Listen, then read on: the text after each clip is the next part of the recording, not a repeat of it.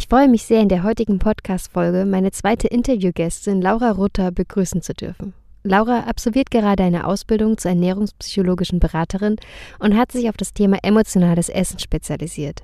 In unserem Gespräch sprechen wir darüber, wie wir emotionales Essen von körperlichem Hunger unterscheiden können, warum intuitives Essen so wichtig ist und wie wir dieses bei uns und unseren Liebsten fördern können. Außerdem verrät Laura, was sie eigentlich von Diäten hält. Ganz viel Spaß mit dieser Folge.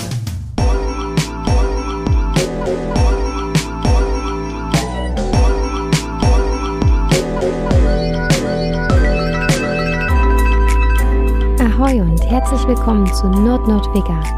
Ich bin Caro und gemeinsam machen wir uns auf den Weg hin zu einem bewussten veganen Leben.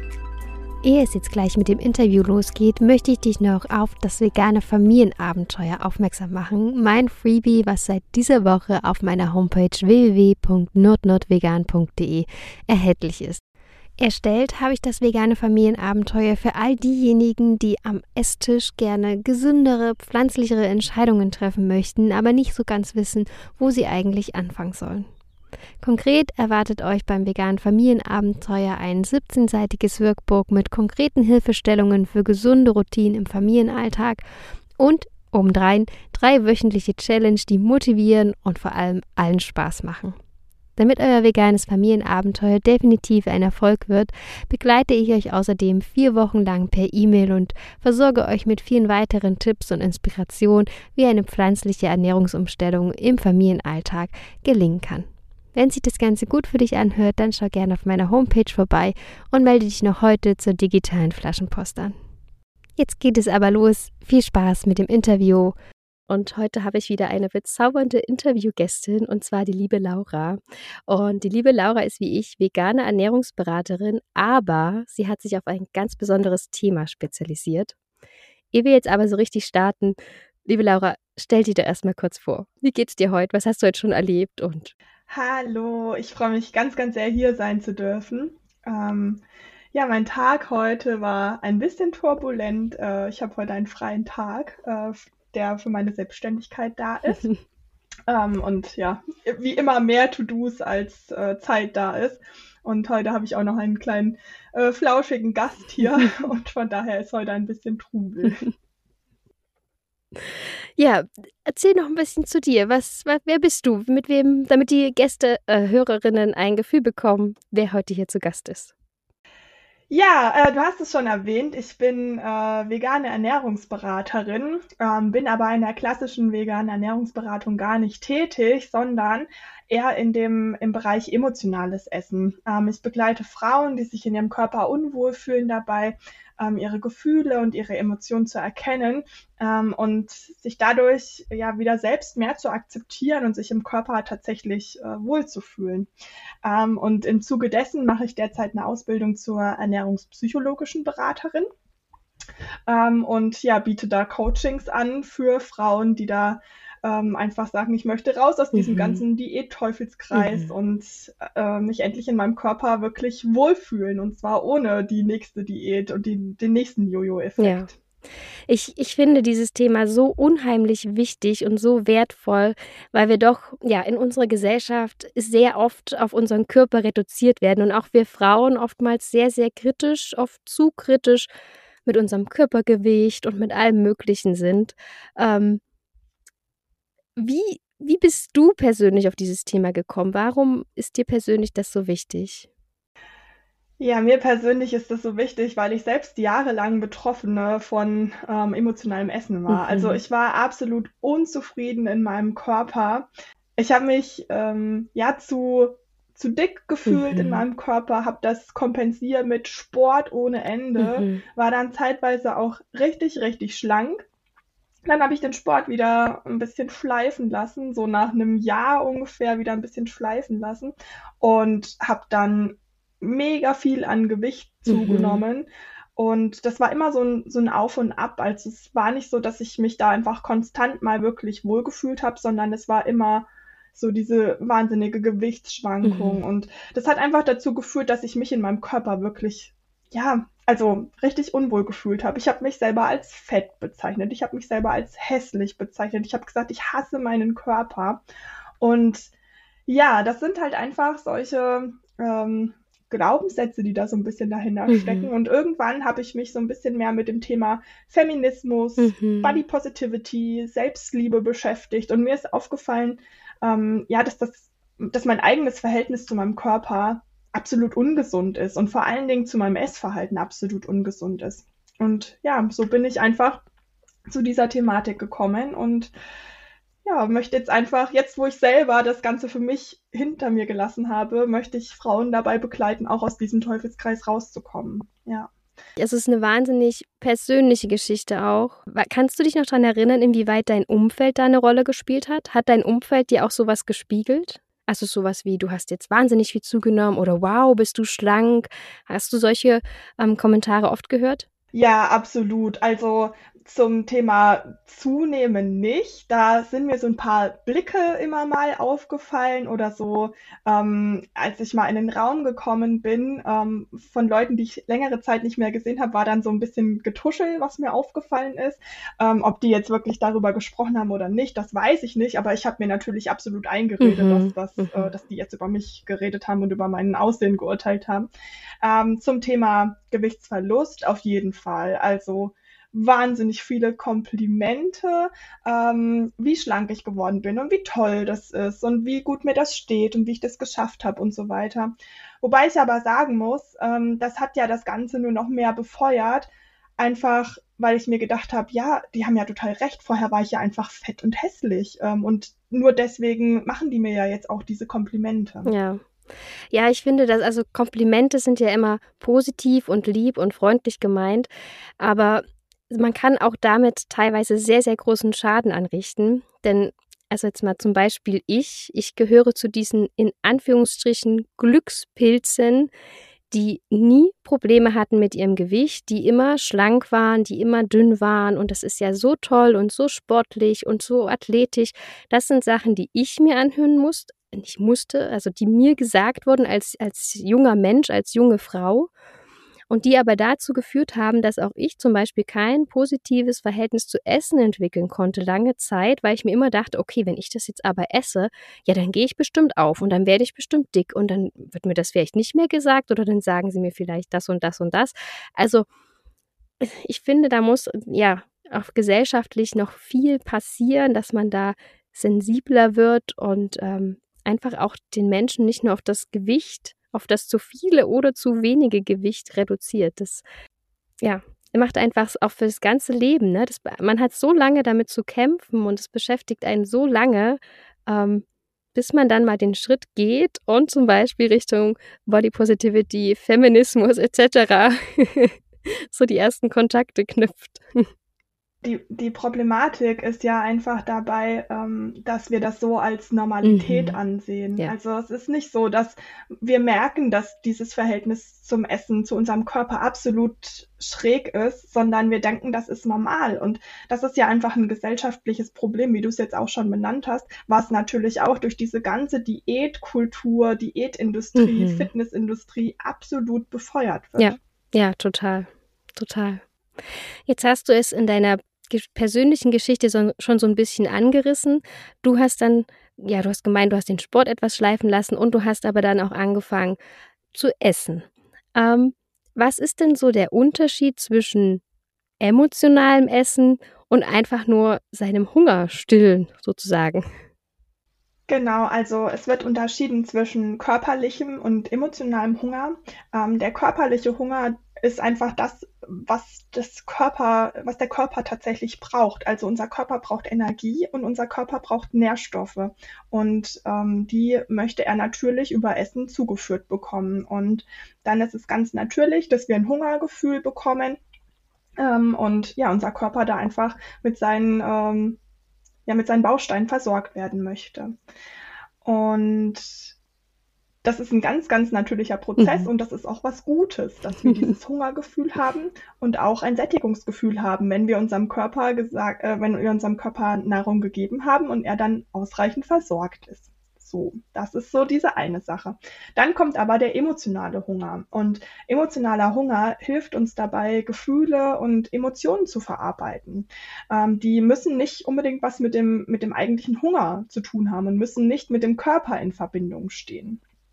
Ähm, körperlicher Hunger der entsteht ganz, ganz langsam und lässt sich auch eine Zeit lang gut aushalten. Und wenn wir körperlichen Hunger verspüren, dann haben wir Hunger auf so eine richtige Mahlzeit, also was, was wirklich auch sättigt, wo wir, wo wir langfristig was davon haben. Ähm, der emotionale Hunger hingegen entsteht sehr, sehr plötzlich. Ähm, häufig haben wir da Lust auf ähm, Soul Food, nenne ich es mal. Ähm, also Schokolade, Gummibärchen, ähm, Chips, Kekse, was auch immer. Oder natürlich auch sehr fettige Sachen, wie zum Beispiel Pizza oder so ein Nudelauflauf mit Käse drüber oder so. Also ja, so diese, dieses, dieses typische Soul Food. Ähm, und wenn wir emotionalen Hunger verspüren, dann kreisen unsere Gedanken nur noch um das Thema Essen und ähm, um das, um dieses Lebensmittel, worauf wir eben gerade diesen Hunger verspüren. Und es ist quasi ein unerträgliches Gefühl.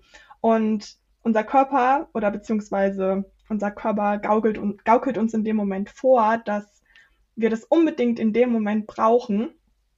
Und dann essen wir das natürlich und haben im Anschluss ein absolut schlechtes Gewissen, weil mhm. dieser Schokoriegel, der war jetzt natürlich eigentlich nicht notwendig und ja, hat wieder so dieses ganze, dieses, diesen ganzen äh, Diät-Teufelskreis befeuert, weil man möchte ja eigentlich abnehmen und ist dem, äh, ist da seinem Ziel wieder nicht näher gekommen, sondern hat sich in, davon entfernt. Und das führt dann natürlich zu einem schlechten Gewissen. Und ganz, ganz oft ist es auch so, dass wir ähm, aus Gewohnheit heraus ähm, eben essen und ähm, da, dass dieser emotionale Hunger auch sehr, sehr aus Gewohnheiten entsteht. Also zum Beispiel abends die, die Schokolade, die wir essen. Ähm, ganz oft ist es einfach so, dass wir das schon so lange machen, dass das sich für uns als Normalität ähm, erwiesen hat. Und ja, das ist so das, was wir als emotionalen Hunger mhm. bezeichnen können. So ein bisschen auch als Belohnungssystem, ne? Du hattest heute genau, ja so ja. einen anstrengenden Tag. Natürlich darfst du dich jetzt hier einfach hinsetzen und die Schokolade essen. Ähm, ja, auch diese, ja, diese Routinen, die du beschreibst, die kommen mir tatsächlich auch sehr bekannt vor. Ähm, ich habe mir zum Beispiel immer verboten, Schokolade zu kaufen und stattdessen habe ich mir an der Kasse einen kleinen Schokoriegel erlaubt. Ähm, und natürlich war ich dann so äh, versessen darauf, dass ich die natürlich so gefühlt im Ganzen reingestopft habe. Also zweimal gekaut und weg war er. Ähm, aber es war ein kurzes, ähm, befriedigendes Erlebnis, ne? Also, ja. ja. Ja, also dieser emotionale Hunger wird auch ganz, ganz arg durch ähm, Verbote gefördert. Ja. Also wenn wir, wenn ja. wir einfach sagen, ich esse jetzt ab heute nie wieder Schokolade, hm, das ist ja meistens nicht von so viel Erfolg gekrönt und dann hat man da wahnsinnig großen Hunger drauf und ist dann im Zweifelsfall mehr, als man ge gegessen hätte, wenn man sich das einfach direkt erlaubt hätte. Ja. Und es ist, also ja, diese emotionaler Hunger kann aus ganz, ganz verschiedenen Gründen entstehen. Also es kann Stress sein, den man so im Alltag erlebt. Es kann Frust sein, weil man irgendwie eine, eine blöde Situation hatte mit einer Freundin oder in der Familie oder so. Ähm, das, das können natürlich auch Erlebnisse sein, die einen total traurig machen. Das ist wirklich sehr, sehr ähm, unterschiedlich. Und die Unterscheidung dieser beiden Hungerarten ist auch, gerade wenn man sich damit zum allerersten Mal beschäftigt oder wenn man das zum allerersten Mal hört, absolut schwierig, weil es fühlt sich beides erstmal relativ ähnlich an. Und was da eben hilft, ist, sich mal selber über einen längeren Zeitraum zu beobachten und zu gucken, okay, was macht denn mein Essverhalten eigentlich so? Wann genau habe ich denn Hunger? Warum könnte ich denn in dem Moment Hunger haben? Ist es denn wirklich, weil ich jetzt weil mein Körper jetzt neue Energie und neue Nährstoffe braucht? Oder ist vielleicht meine letzte Mahlzeit noch gar nicht so lange her, dass es eigentlich kein körperlicher Hunger sein kann? Und das ist halt wirklich so ein Prozess, das geht nicht von heute auf morgen, nee. sondern es muss erlernt werden. Ja, definitiv. Also ich finde auch in unserer schnelllebigen Zeit, die wir hier aktuell erleben, ich habe das Gefühl, bei vielen dient Essen nur dazu, etwas in sich hinein zu stopfen und das war's dann. Also man setzt sich man hat nicht mehr die Zeit, so richtig sich mit Essen auseinanderzusetzen, ähm, wie man es vielleicht auch zubereitet, was man damit machen kann. Auch so Kinder mal so mit, mit äh, Essen mit den Händen richtig fühlen oder sowas. Es ist alles irgendwie nur noch, es dient nur noch dazu, es in sich hineinzustecken. Ähm, eine, deswegen so die Frage an dich, was ist eigentlich intuitives Essen und haben wir das vielleicht ein Stück weit verlernt? Das ist eine sehr spannende Frage. Ähm, intuitives Essen ist im eigentlichen Sinne das Essen ohne Verbote und ohne Regeln, aber auch ohne Schuldgefühle nach dem Essen. Intuitives Essen bedeutet nicht, dass wir ausschließlich Schokolade und Muffins essen, sondern dass wir wirklich auf die Signale unseres eigenen Körpers hören, also sprich auf unser Hungergefühl, aber auf der anderen Seite natürlich auf, auch auf unser Sättigungsgefühl. Und wie ich es gerade schon gesagt habe, man ähm, wenn man intuitiv ist, hinterfragt man auch sein eigenes Essverhalten immer mal wieder so ein bisschen und ähm, hinterfragt auch die Gefühle, die, die das vielleicht auslösen. Und unterm Strich kann man sagen, beim intuitiven Essen gibst du deinem Körper das, was er braucht. Nicht weniger, aber auch nicht mehr. Und ja, verlernt haben wir das aus meiner Sicht definitiv. Ähm, denn wenn man ähm, ein Kind bekommt, ein Baby äh, bekommt, ähm, das, dieses Baby ist no, einfach noch sehr intuitiv. Es meldet sich, wenn es hungrig ist, es macht sich bemerkbar, ähm, aber es verweigert auch auf der anderen Seite das Essen, ähm, wenn es satt ist. Und erst durch verschiedene Regeln, die wir aufstellen ähm, als Gesellschaft, natürlich im ersten, äh, in der ersten Instanz so als Eltern, aber dann natürlich auch in der Kita, in der Schule oder bei anderen Familienmitgliedern oder so. Ähm, erst durch Regeln, die da aufgestellt werden, verlernt man das intuitive Essen. Und so typische Glaubenssätze, die gerade bei Kindern ja häufiger mal ge genannt werden, sind zum Beispiel, du musst deinen Teller aufessen, sonst scheint die Sonne morgen nicht. Oder es gibt Frühstück, Mittag und Abendbrot zu genau festgelegten Zeiten und auch nur zu diesen Zeiten wird gegessen. Und dadurch ähm, erwirkt man ja irgendwo, dass das Kind nicht auf sich und seinen Körper hört, sondern einfach diese Regeln befolgt. Das ist ein super spannendes Thema, was du gerade aufmachst, denn das ist tatsächlich auch dieses gemeinsame Essen. Also das ist so eine Gratwanderung, was auch wir in unserer Familie immer wieder ausloten. Denn auf der einen Seite wünscht man sich, dass natürlich alle einmal am Tisch sitzen und man auch eine gemeinsame Zeit äh, verbringt miteinander. Denn genau das ist ja auch Essen. Essen ist auch Gemeinschaft und Essen ist auch ein Gefühl von Wohlbefinden und Zugehörigkeit. Auf der anderen Seite ist es aber so, dass man schwer erwarten darf oder kann auch, dass alle auf einmal Hunger haben und, und alle auch dasselbe essen möchten. Ähm, ja, super spannend. Genau, ja, und wir als Erwachsene, wir sagen ja auch, ich habe gerade gar keinen Hunger. Ähm, ich möchte vielleicht nur eine Kleinigkeit essen oder ich möchte vielleicht auch dieses Essen ausfallen lassen. Und bei Kindern erwarten wir aber, dass die das so durchführen, wie, wie das diese Regeln eben vorschreiben. Und im familiären Kontext ähm, kann man das vielleicht noch ganz gut steuern, wenn man darauf achtet. Schwierig wird es aber dann natürlich in der Kita, in der mhm. Schule, mhm. wo einfach nochmal übergeordnete Regeln ähm, ja. bestehen. Ja. Ja. Vielleicht eine Idee zur Lösung. Also wir haben das zum Beispiel bei uns in der Familie aktuell so geregelt.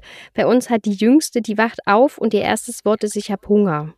Mhm. Während der Rest der Familie erstmal irgendwie noch spielt oder Schule macht oder irgendwas sich beschäftigen kann, ist die Kleine sofort, ich habe Hunger. Und deswegen bekommt sie quasi ihr Frühstück schon, während wir das Frühstück für den Rest der Familie zubereiten. Und während der Rest dann ist, sitzt sie einfach da und, und knabbert noch eine Reiswaffel oder irgend sowas. Also sie ist mhm. mit dabei, aber sie kriegt keine Schüssel zum Beispiel mehr mit Porridge. Also das vielleicht so als Lösungsidee für alle Eltern, die sich jetzt denken, ja, boah, ich, puh, es ist mir aber sonst zu kompliziert, wirklich da mal aus diesen Strukturen rausgehen, mal kurz reflektieren, okay, uns auch annehmen. Das ne, ist auch so ein, so ein Punkt, da wirklich diesen Glaubenssatz, weil ich weiß, also ich bin zumindest so groß geworden, zum Essen sitzen alle am Tisch, wir essen alle gemeinsam. Und da vielleicht da mal wirklich äh, ausbrechen. Ja, ganz genau. Also jetzt haben wir quasi über emotionalen Hunger, über körperlichen Hunger und intuitives Essen gesprochen. Jetzt muss ich aber sagen, als Eltern erlebt man doch die ein oder andere Situation, die dazu führt, dass man weder intuitiv ist noch irgendwie reflektiert, sondern man lässt seinen ganzen Frust an einem Schokoriegel aus. Ja. ähm, was, was kann man denn in diesen Situationen tun? Hast du so ein, ähm, ja, einfach so, so ein paar Tipps, so einen Plan, wie man da vielleicht aus dieser Situation rauskommt? Ja, definitiv. Also, ähm, um so Frustessen ähm, zu vermeiden, muss man eigentlich erstmal damit anfangen, sein eigenes emotionales Essverhalten zu verstehen. Und wie ich schon gesagt habe, Essen ist halt einfach nicht nur Lieferant für Energie und Nährstoffe, sondern Essen hat verschiedenste Funktionen. Essen ist Gemeinschaft mit der Familie, Essen ist Genuss, Essen ist Lebensqualität aber Essen ist oftmals auch Entspannung. Ähm, und Essen dient einfach dazu, schwierige Situationen bewältigen zu können und ist eine Strategie, um mit eigenen Emotionen klarzukommen. Und grundsätzlich ist es auch gar nicht schlimm, wenn man Essen dafür nutzt, um solche Situationen besser zu bewältigen. Ein Problem ist es nur dann, wenn das Essen halt das einzige Tool ist, um solche Situationen zu bewältigen. Und dann wird es natürlich kritisch, weil man in dieser Situation, wo man immer wieder zum Essen greift, ähm, das selber zur Gewohnheit macht. Und da wieder auszubrechen, ist natürlich wahnsinnig schwer. Ähm, was da grundsätzlich hilft, ist erstmal Akzeptanz. Also das ist so das absolute Credo. Es bringt nichts, wenn man sich dann selber dafür verurteilt, weil man jetzt diesen Schokoriegel gegessen hat und das eigentlich doch gar nicht wollte und sich im Nachgang dann darüber ärgert, weil unterm Strich du kannst dich noch so sehr darüber ärgern, aber es, es ändert nichts. Gegessen ist gegessen. genau, ja. Und da ist es so im allerersten Schritt einfach erstmal ganz, ganz wichtig, dass man das akzeptiert. Ähm, und dass man sich auch selber bewusst macht, das ist erstmal nicht deine Schuld. Das ist, das ist einfach deine eigene Gewohnheit und deine Bewältigungsstrategie. Und im zweiten Schritt ähm, sollte man dann anfangen, das Ganze mal wirklich zu reflektieren. Nicht in dieser Situation, nicht, nicht gerade dann, wenn man total ähm, gestresst ist, total gefrustet ist und gerade sowieso eine absolute Reizüberflutung da ist, sondern äh, vielleicht am Abend in einer ruhigen Minute nochmal darüber nachdenken, was ganz konkret hat denn da jetzt in diesem Moment so frustriert und ähm, sich dann auch überlegen, was hätte vielleicht in dieser Situation noch geholfen? Also ähm, welche alternative Bewältigungsstrategie für diese Emotion Frust hätte es noch gegeben? Ähm, und da geht es dann wirklich auch darum, so ein paar Alternativen zu finden. Und ähm, ich nehme da immer gerne so ein Beispiel ähm, von so einem Blumenstrauß. Also du hast dein, du hast einen Blumenstrauß dastehen und der jede einzelne Blume ist quasi ein, äh, ein Sinnbild für, ein, für verschiedene Tools. Also ein Tool ähm, ist das Essen, ein anderes Tool ist äh, ein kurzer Spaziergang, ein weiteres Tool ist zum Beispiel eine Meditation oder einfach fünf Minuten Zeit für sich ganz alleine. Und das, jede einzelne Blume ähm, möchte natürlich auch besonders gepflegt werden. So, wenn ich mir jetzt immer nur die eine Blume, nämlich das Essen rauspicke und nur die aufpeppel, dann verwelken alle anderen. So, und dann führt das einfach dazu, dass man diese ganzen anderen Blumen gar nicht mehr anschaut, sondern nur noch sagt, diese eine Blume ist besonders schön, die picke ich mir raus ähm, und betrachte sie quasi. Und das ist ja genau das, was man eigentlich vermeiden sollte, ähm, weil man dann halt immer nur dieses Essen als Strategie für sich selber hat. Und viel, viel besser wäre es dann einfach, wenn man sagt, okay, ich nehme jetzt so diesen ganzen Strauß und kümmere mich um den ganzen Strauß. Und dann bedeutet das einfach, okay, heute war ich gestresst oder frustriert oder was auch immer, ich habe gegessen. Hm, war jetzt nicht so gut, aber ich akzeptiere das. Morgen, wenn ich wieder gestresst bin oder frustriert bin oder traurig bin oder was auch immer, ähm, dann mache ich, mach ich einen kurzen Spaziergang ähm, und pflege somit das andere Tool. Und dadurch, dass man das einfach immer häufiger macht und immer mehr Alternativen findet, ähm, kommt man auch aus dieser Routine oder aus dieser Gewohnheit raus, immer nur Stress ähm, mit Essen zu verbinden oder immer nur Frust mit Essen zu verbinden oder oder. Ähm, und ja, wie ich das vorhin schon gesagt habe, es ist natürlich nicht so, dass man das mit einmal erlernt, sondern da muss man dranbleiben. Nur weil ich das jetzt hier einmal gehört habe und die Zuhörerinnen und Zuhörer das hier in dem Podcast einmal gehört haben, heißt es das nicht, dass man Schnipp macht und das ab sofort funktioniert. Es ist vollkommen okay, wenn das auch noch weiterhin passiert. Aber wenn man sich das einmal bewusst gemacht hat und für sich selber vielleicht auch ähm, Alternativen klar machen kann, dann wird sich das über kurz oder lang auch etablieren. Ja, wow. Wow, wow. Also dieses Bild mit diesem Blumenstrauß. Oh, da fehlen mir gerade wirklich die Worte. Das trifft es, glaube ich, so, so gut. Ähm, so schön beschrieben. Danke dafür. Jetzt ist es aber so, dass dieser Blumenstrauß leider, leider noch nicht gleich, also die Blumen des Blumenstraußes noch nicht gleichmäßig von allen gegossen werden. Und für viele ist dann der Ausweg nicht zu reflektieren oder auch zu akzeptieren. Ich finde das Wort Akzeptanz auch so wahnsinnig wichtig, ähm, weil das ist der erste Schritt, den man geht, um etwas zu verändern. Und vielen fällt das ja leider noch schwer. Sie sind noch nicht so auf diesen, okay, sehen noch nicht so die Lösung, sondern ihre Antwort lautet dann oftmals, ich mache jetzt eine Diät. Jetzt haben wir ja das Thema Diät schon das ein oder andere Mal aufgeschnappt. Ähm, was hältst du denn von Diäten? Ja, was halte ich von Diäten? Ich glaube, die Antwort kann man sich jetzt schon denken. Ich halte nicht viel davon. Denn eine Diät hat halt einfach auch immer mit Einschränkung zu tun. Und ähm, Einschränkung führt dazu, dass so dieses eine Tool, was man ganz besonders gerne nutzt, die eine Blume, die man ganz besonders gerne pflegt, ähm, dann mit einmal wegbricht. So. Ähm, Essen ist einfach auch Emotionsbewältigung. Und wenn das mit einmal wegfällt, hat man kein Mittel mehr, um seine Emotionen oder vielleicht nicht unbedingt kein Mittel, aber hat man nur noch wenige Mittel, um seine Emotionen tatsächlich bewältigen zu können. Und das führt letzten Endes zu Stress, zu Druck und wenn sich das so ein bisschen angesammelt hat, zu einem Essanfall. Und das ist ja so ganz klassisch, dieses, dieses Hamsterrad, in dem man sich dann bewegt.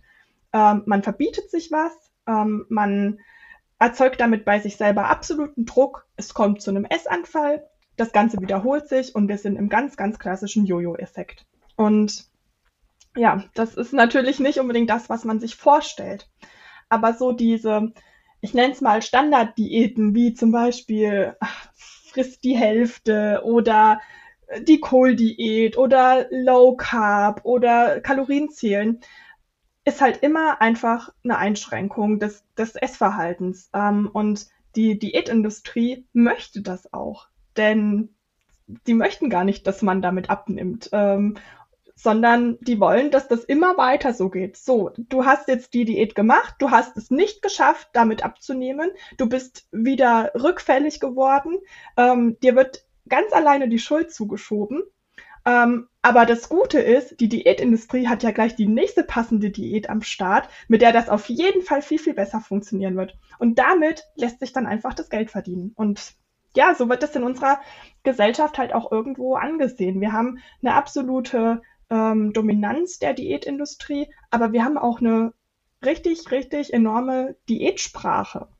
Mhm, ja. ja, Diäten auch generell sind sehr akzeptiert in unserer Gesellschaft. Ja, also genau. wenn jemand sagt, ich mache gerade eine Diät, dann ist das völlig okay und akzeptiert ja. und ich glaube auch gefühlt hat jede schon mal, also jede Frau vor allem eine Diät auch gemacht. Genau, ja. Und wenn man sagt, ich mache gerade eine Diät, wow, was machst du da und wie klappt es bisher, dann ist man natürlich auch neugierig und möchte ähm, für sich selber auch äh, was finden, wo man, wo man Gewicht reduzieren kann, so dass man dann ähm, da einfach vielleicht auch gesellschaftlich mehr Akzeptanz erlangt, weil man einen schlankeren Körper hat und so weiter. Genau, das ist ja, ist ja genau das, was wir auch eingangs dann schon mal gesagt haben, dass wir da einfach gesellschaftlich puh, echt ein verschobenes Bild haben. Ja. Jetzt haben wir schon so ein bisschen mitbekommen, okay, Diäten fraglich, ähm, intuitives Essen nicht wirklich einfach. Allerdings ist es vor allen Dingen als Eltern oftmals schwierig. Man hat Jobs, die Kinder, ähm, Bewegung ist eh so eine Sache. Emotionen sind oftmals eine Achterbahnfahrt. Das heißt, man ist oftmals in diesem Hamsterrad des emotionalen Essens drin. Wenn man sich jetzt nicht so wohl fühlt in seinem Körper, was kann man da tun? Welche Tipps hast du? Ja, also das, was du da ansprichst, ähm, kennt wahrscheinlich ähm, jede von uns. Also sowohl Eltern als auch ich, wo ich jetzt keine Mutter bin. Ähm, und ich weiß natürlich auch, wie, wie doof sich das anfühlt, wenn man in den Spiegel schaut und sich denkt, boah, ey, das neue Kleid, was ich mir gekauft habe, das steht mir überhaupt nicht, weil hier habe ich eine Delle und da statzt irgendwas so ein bisschen raus, was mir gar nicht gut gefällt. Und ja, also absolut nachvollziehbar für mich. Aber da gibt es so ein paar kleine Kniffe, ähm, die man ähm, regelmäßig tun kann, um das einfach ein bisschen zu verbessern, zu verändern. Was da als allererstes mal ganz, ganz wichtig ist, ist die Waage und eine Zahl auf der Waage. Die sagen absolut nichts über den eigenen Wert aus. Ähm, und deswegen sollte man die Waage auch nicht als Referenz nehmen. Die Zahl ist nicht aussagekräftig, die unterliegt so vielen verschiedenen Schwankungen. Dem, was man vorher gegessen hat, dem, ähm, was man getrunken hat, in welcher Zyklusphase man sich befindet und so weiter. Ähm, und dadurch ist diese Zahl einfach nicht aussagekräftig. Und ähm, viel, viel wichtiger ist, dass man doch in den Spiegel schaut und dort eine Person sieht, die einen anstrahlt, die einen glücklich macht. Und ähm, ja, das ist, das ist schon mal so das erste ganz, ganz äh, wichtige Learning, was ich haben durfte, als ich damit angefangen habe, ähm, mehr auf mein körperliches Wohlbefinden zu achten. Dann als zweites, ähm, es gibt jede, jede Person hat irgendwelche Dinge an ihrem Körper, die sie schön findet. Bin ich mir ganz, ganz, ganz sicher. Oftmals sind die vergraben zwischen irgendwelchen, ja, negativen äh, Glaubenssätzen und man ist ja einfach so drin in seinem Selbstzweifel, dass man alles schlecht findet. Man sagt sich selber, oh, dieses, dieser Bauchspeck und mein, mein, meine Hüfte ist so dick und ähm, das sind ja alles solche Dinge, die man sich Tag für Tag selber sagt. Und da und da ist es einfach ganz, ganz wichtig, vielleicht auch mal den Blick auf die positiven Sachen zu wenden. Vielleicht sagst du dir, boah, ich habe total schöne Augen, die gefallen mir richtig, richtig gut. Oder ich habe total ähm, glatte, reine Haut. Das finde ich super an meinem Körper. Und ich bin mir sicher, wenn man sich wirklich mal genau im Spiegel beobachtet, findet jeder was, was einem gut gefällt. Und das, das was, was wir negativ beäugen, das ist ja eigentlich das Schönheitsideal, ähm, was da in unserem Kopf irgendwo besteht. Und wenn wir nicht genau diesem Schönheitsideal entsprechen, ja, dann finden wir uns einfach nicht ansehnlich, nicht attraktiv. Ähm, und viel, viel wichtiger ist es eigentlich, dass man für sich selber ein eigenes Schönheitsideal ähm, erstellt, etabliert und sich einfach nur noch nach dem irgendwo richtet. Ja, ja, das ist unglaublich wertvoll, was du gerade erzählt ja. hast. Also, und ich finde, man darf das auch ruhig mal aufschreiben. Also sich ja. nicht nur sagen, ja. sondern bitte auch mal Zettel und Papier und genau. Stift äh, schnappen. Denn das vergisst man natürlich auch schnell. Und ich finde, wir sind da auch wieder beim Thema Akzeptanz. Genau. Denn die kleinen Fettpölsterchen, die man vielleicht als Eltern sich anlegt, ich sehe die mittlerweile auch manchmal so als wichtige Reserve für den stressigen Alltag, manchmal mit Kindern oder in der Familie? Ja, ähm, das, das auf jeden Fall. Also das ist auch eine gute Übung, sich wirklich mal vor den Spiegel zu stellen, das laut zu sich zu sagen, sich das nicht nur zu denken, sondern sich das wirklich laut zu sagen und sich das dann vielleicht auf einen kleinen Klebezettel zu schreiben und das auch mal am Spiegel hängen zu lassen. Also das ist super Methode. Ja. Ähm, was natürlich auch noch wahnsinnig mit reinspielt, ist das ganze Thema Social Media und dieses Vergleichen mit irgendwelchen Accounts oder mit irgendwelchen Personen auf Social Media. Ähm, und was wir da häufig vergessen, ist, dass das einfach nicht unbedingt immer der Realität entsprechen muss, sondern das aktuelle Schönheitsideal wird da irgendwie so hinbearbeitet, hingefiltert.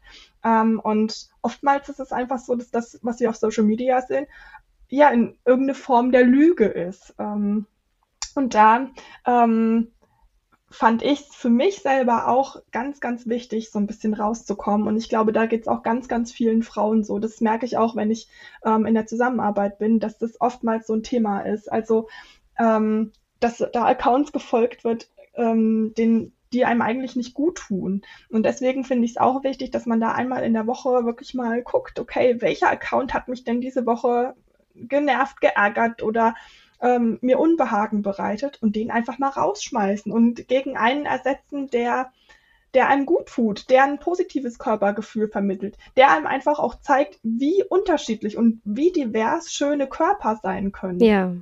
Ja. ja. Ja, wow, das stimmt. Da habe ich jetzt noch gar nicht so drüber nachgedacht.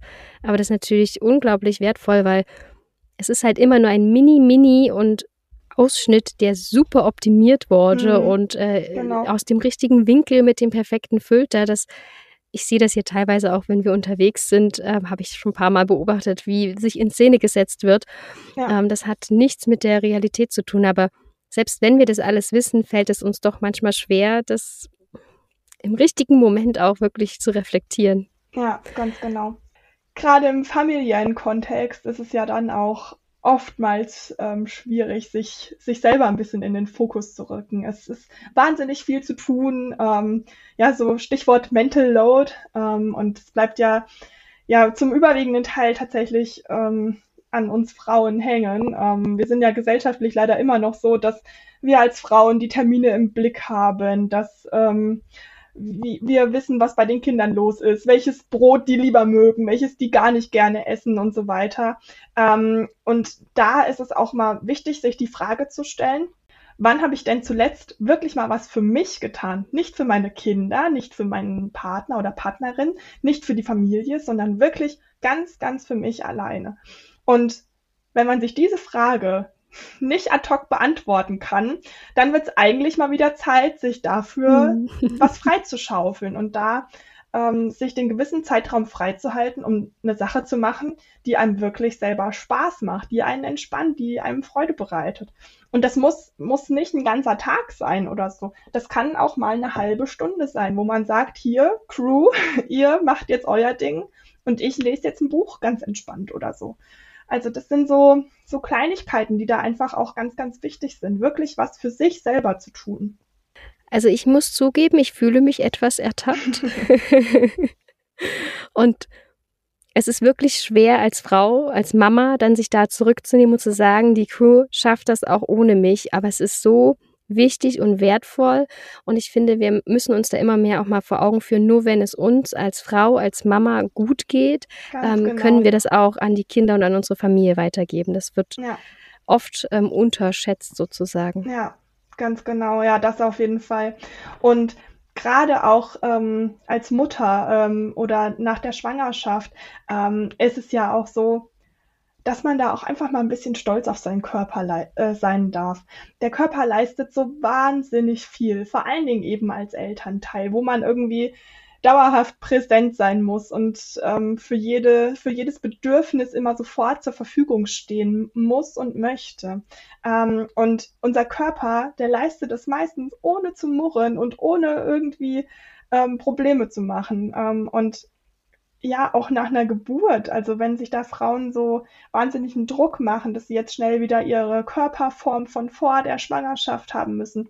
Ey, man hat ein Kind bekommen. Also das ist ja wohl das, das Größte, was es geben kann. Und ähm, da finde ich es auch einfach ganz, ganz wichtig, das auch nochmal mehr wertzuschätzen und sich darüber zu freuen, was der Körper eigentlich Tag für Tag leistet. Sich darüber zu freuen, dass man in einem gesunden und leistungsfähigen Körper steckt und ja, da einfach auch wieder diese positiven Dinge viel, viel mehr in den Fokus rücken.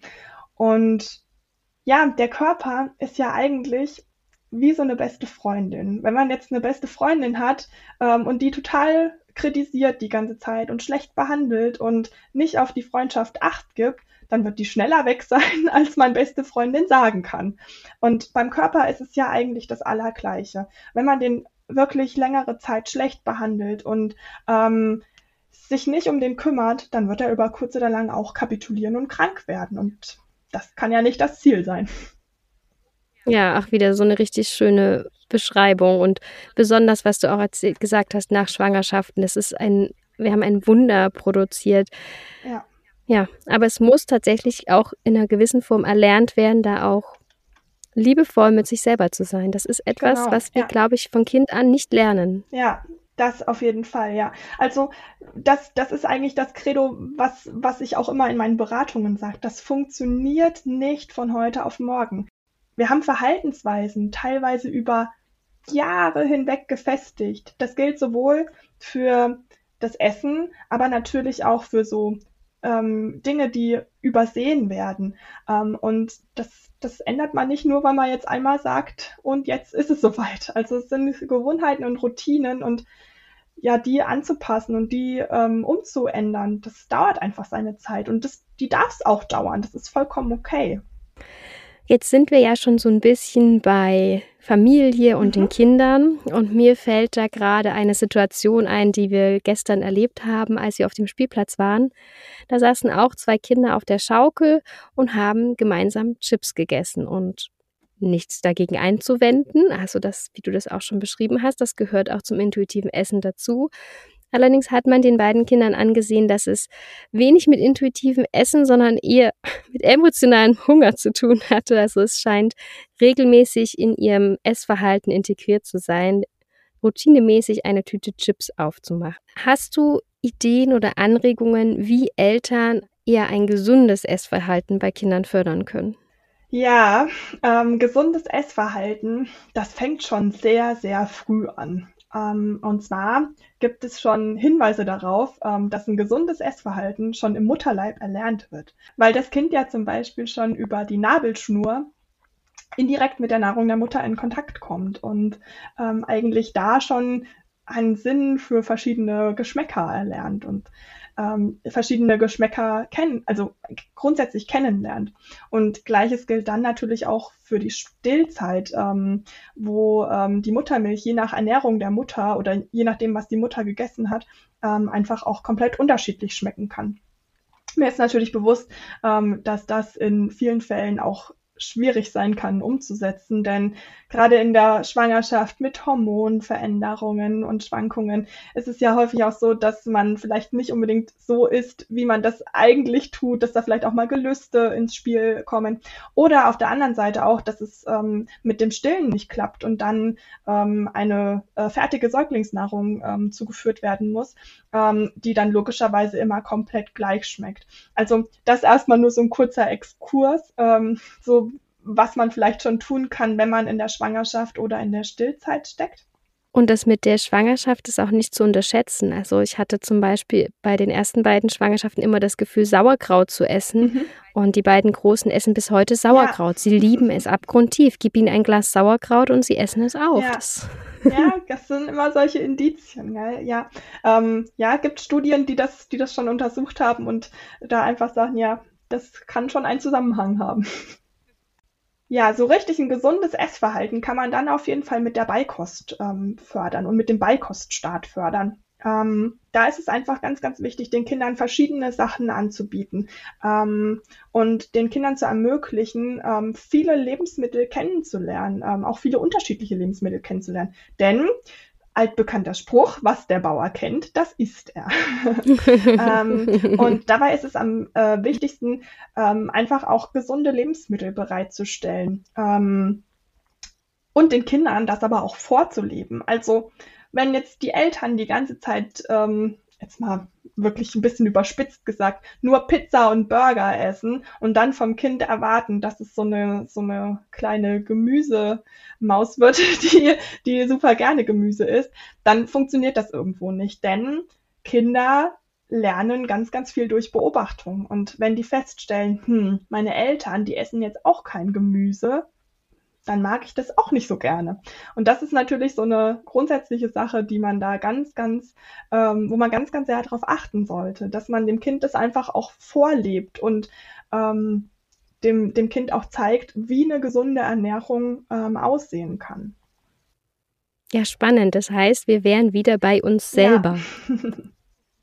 Ganz genau, ja. Also es ist ähm, es ist natürlich immer so ein, so, ein, so ein Lernprozess und über Generation zu Generation gibt man natürlich auch so gewisse Familientraditionen weiter. Und ähm, wenn ich überlege, ähm, in meiner Familie wurde immer eher ungesund gegessen. Also frisches Obst und Gemüse stand da recht selten auf Speiseplan. So, hm, als vegane Ernährungsberaterin achte ich natürlich schon auf eine gesunde ähm, Ernährung, auf eine abwechslungsreiche Ernährung mit einem hohen Gemüseanteil, mit Hülsenfrüchten und so weiter. Aber ich merke auch, wenn ich dann doch mal wieder in den Modus komme, dass ich sehr, sehr gestresst bin oder so, falle ich, fall ich schnell auch wieder zurück in so alte Muster. Und das sind natürlich alles Sachen, die man theoretisch vermeiden kann, wenn man dem Kind das einfach auf eine positive Art und Weise vorlebt. Du hattest vorhin schon diesen Satz von Iss deinen Teller mhm. auf. Das ist ja ein Satz, den sagen Eltern nicht immer, ja, sie sagen ihn oft aus Sorge, ob das Kind genug Energie zu sich nimmt, genug Nährstoffe zu sich nimmt. Also es ist ja eigentlich, man will ja eigentlich nur das Beste mit diesem Satz für sein Kind und merkt dabei manchmal gar nicht, was man für einen Schaden anrichtet. Ja.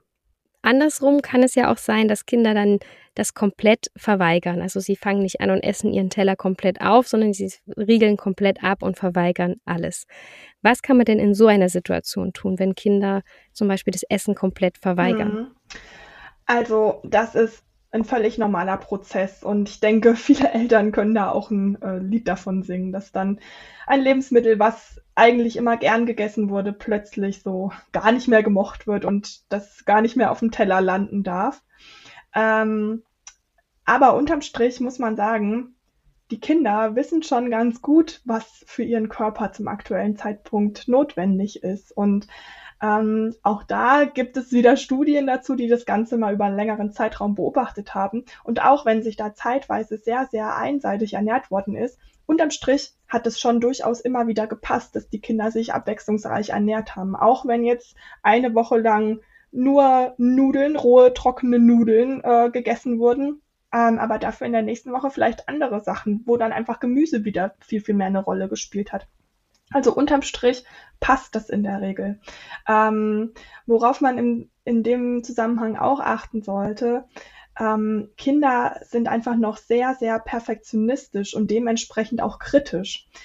Ähm, nehmen wir mal so ein Beispiel mit einer Druckstelle an einem Apfel. Ähm, wenn man das jetzt mal, wenn man diesen Apfel ähm, als erwachsene Person sieht, denkt man sich, naja gut, das ist halt eine Druckstelle, das ist nicht weiter schlimm. Für das Kind ist es aber im ersten Moment ein Signal dafür, dass was mit dem Apfel nicht in Ordnung sein könnte. Ähm, der Verdauungstrakt von Kindern ist einfach noch sehr, sehr empfindlich und deswegen ähm, ist es evolutionär auch irgendwo ganz logisch, dass ähm, Kinder für solche optischen Veränderungen ein viel größeres Augenmerk haben und da einfach noch wesentlich ähm, empfindlicher reagieren und demnach kritischer in Bezug auf die eigene Lebensmittelauswahl sind. Und da ist es auch wichtig, dass Eltern Verständnis ähm, versuchen aufzubringen, auch wenn das ein in dem Moment Kirre machen kann, weil man sich denkt, boah, das ist einfach nur eine Druckstelle am Apfel, das ist nichts Schlimmes.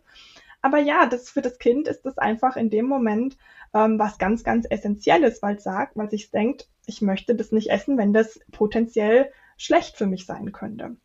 Und ja, gerade wenn es um solche Picky Eaters, wie man das ja immer so schön nennt, geht, ähm, ist es einfach wichtig, die Kinder nicht zu bevormunden, sondern der, deren Entscheidungen zu akzeptieren. Denn das sind kleine Menschen, die ähm, ihre eigenen Vorstellungen haben und die auch ihre eigenen Entscheidungen treffen ähm, möchten.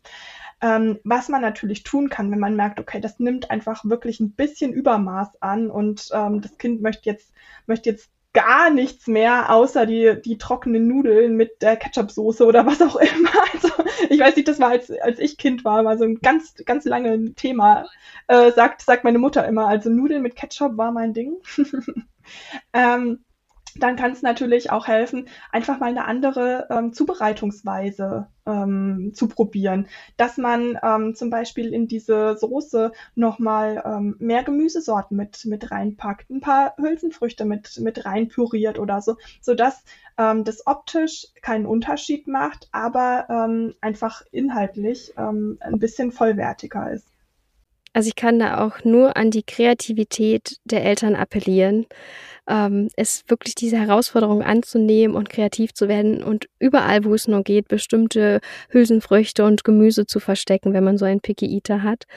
Und ich weiß auch, wie schwierig es ist, darauf zu vertrauen, mein Kind nimmt schon alle Nährstoffe zu sich, auch wenn es jetzt die ganze Woche gefühlt nur Kohlenhydrate in Form von Kartoffeln und Nudeln zu sich genommen hat. Irgendwie machen sie es dann doch und snacken da mal nebenbei einen Apfel und dort mal holen sie sich eine Möhre ja, das auch einfach so anzunehmen, okay, mein Kind hat gerade diese Phase. Und was mich gerade sehr tröstet, ist, wie du das mit dem Apfel beschrieben hast, weil an diesem Punkt habe ich immer noch mit mhm. mir zu mhm. tun. Wir haben das hier auch in der Familie. Da, nein, das ist kein perfekter Apfel, den esse ich jetzt nicht. ja. ja, sehr schön. Dann einfach da auch vielleicht ähm, lustiges Gemüsegesicht genau, rausschnitzen ja. und diese kleine Stelle ja. mit abmachen. Was ich finde, was auch hilft, ist, wenn man den Kindern das nicht ähm, so als Mischgemüse anbietet, sondern wenn man es so mhm. separiert, mhm. dann brauchen sie das nämlich gar nicht rauspicken, sondern dann essen sie quasi nur den Brokkoli und lassen dafür die Bohnen ja. liegen. Ähm, und aber man hat nicht diesen Stress am Esstisch, dass das Kind eigentlich nur damit beschäftigt ist, die Bohnen oder schlimmer noch die Erbsen rauszufischen. Ja, genau. Ja, da ähm, äh, sprichst du natürlich aus eigener Erfahrung, die kann ich jetzt natürlich nicht so richtig mitbringen. Ähm, aber ja, ich krieg das ja auch mit bei Freundinnen im Familienkreis, wo kleine Kinder sind. Das kann schon stressig äh, sein und ähm, da denkt man sich auch manchmal, hu, Mensch, wie würde ich jetzt in dieser Situation reagieren? Und kann ich absolut nachvollziehen, dass man da manchmal auch echt ein bisschen kirre werden kann oder sich auch Sorgen einfach äh, macht um, um das Wohlbefinden des Kindes.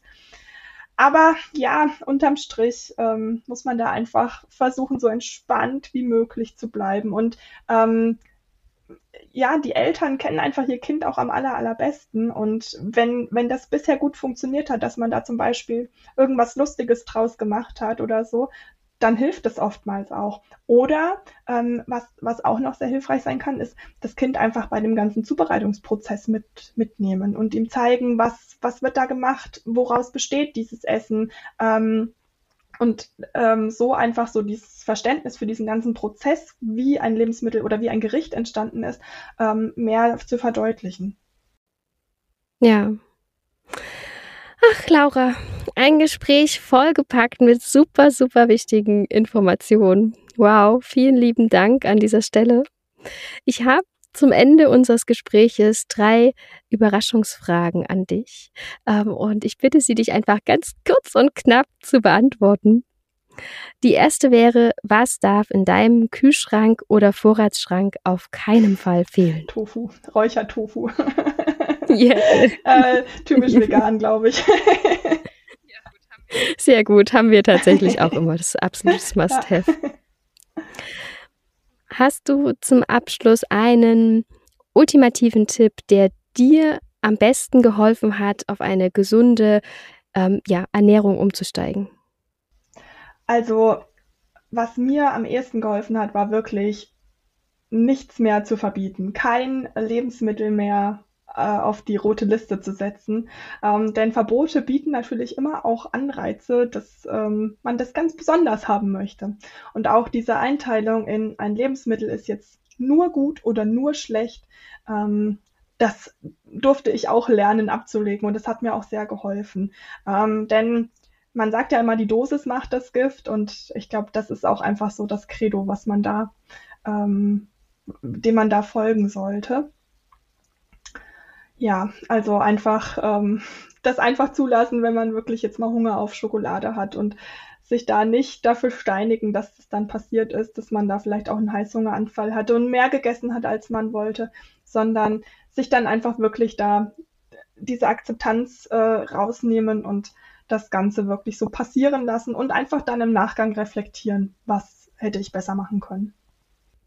Ja, so wichtig. Und die letzte Frage ist, wann hast du das letzte Mal ganz herzhaft gelacht? ähm, ich habe gestern Abend äh, mit meinem Freund ganz herzhaft gelacht. ähm, wir haben ein äh, Video von einer ehemaligen Sportlerin geschaut und ich ähm, uns ist aufgefallen, dass sie beim äh, Leistungssport äh, immer wahnsinnig geschminkt war. Und ähm, wir haben uns gewundert, ähm, dass sie das immer so geschafft hat, sich beim Leistungssport wirklich wahnsinnig zu schminken. Und ich habe dann meinen Freund gefragt, hm, was sie wohl jetzt macht. Und dann hat er gesagt, vielleicht macht sie Schminktutorials. Und dann haben wir weiter geswiped und dann kam ein Schminktutorial. war tatsächlich sehr, sehr witzig. Ähm, ja. Wo war die zweite Leidenschaft ganz genau, sichtbar ja. sozusagen? ja. Laura, wenn jetzt hier ZuhörerInnen sind, die merken, okay, ich, vielleicht könnte ich an dem Punkt emotionales Essen noch ansetzen. Vielleicht äh, habe ich da noch ein paar Fragen. Wie können sie dich denn erreichen? Wo finden sie dich überall? Ähm, ich habe einen Instagram-Account, äh, laurarutter.de heißt der, alles zusammengeschrieben. Ähm, da bin ich eigentlich am ehesten präsent und ähm, ja, aufzufinden. Ähm, vor allen Dingen gibt es da auch ähm, durch meine Postings, Stories und äh, Videos, ähm, gibt es da einfach auch immer mal wieder den ähm, kostenlosen Mehrwert ähm, und da kann man sich auf jeden Fall mal durchstöbern. Und ähm, man muss sich auch gar nicht scheuen, da eine Nachricht an mich zu schreiben. Also ich freue mich über jede Nachricht, die mich da erreicht. Und wenn es nur eine kleine Frage ist oder so, dann immer gerne ran damit. Laura, ich sage ganz, ganz herzlichen Dank für dieses traumhafte Interview und für deine Zeit. Und genau. Vielen, vielen Dank für die Einladung. Es hat mir auch sehr viel Spaß gemacht.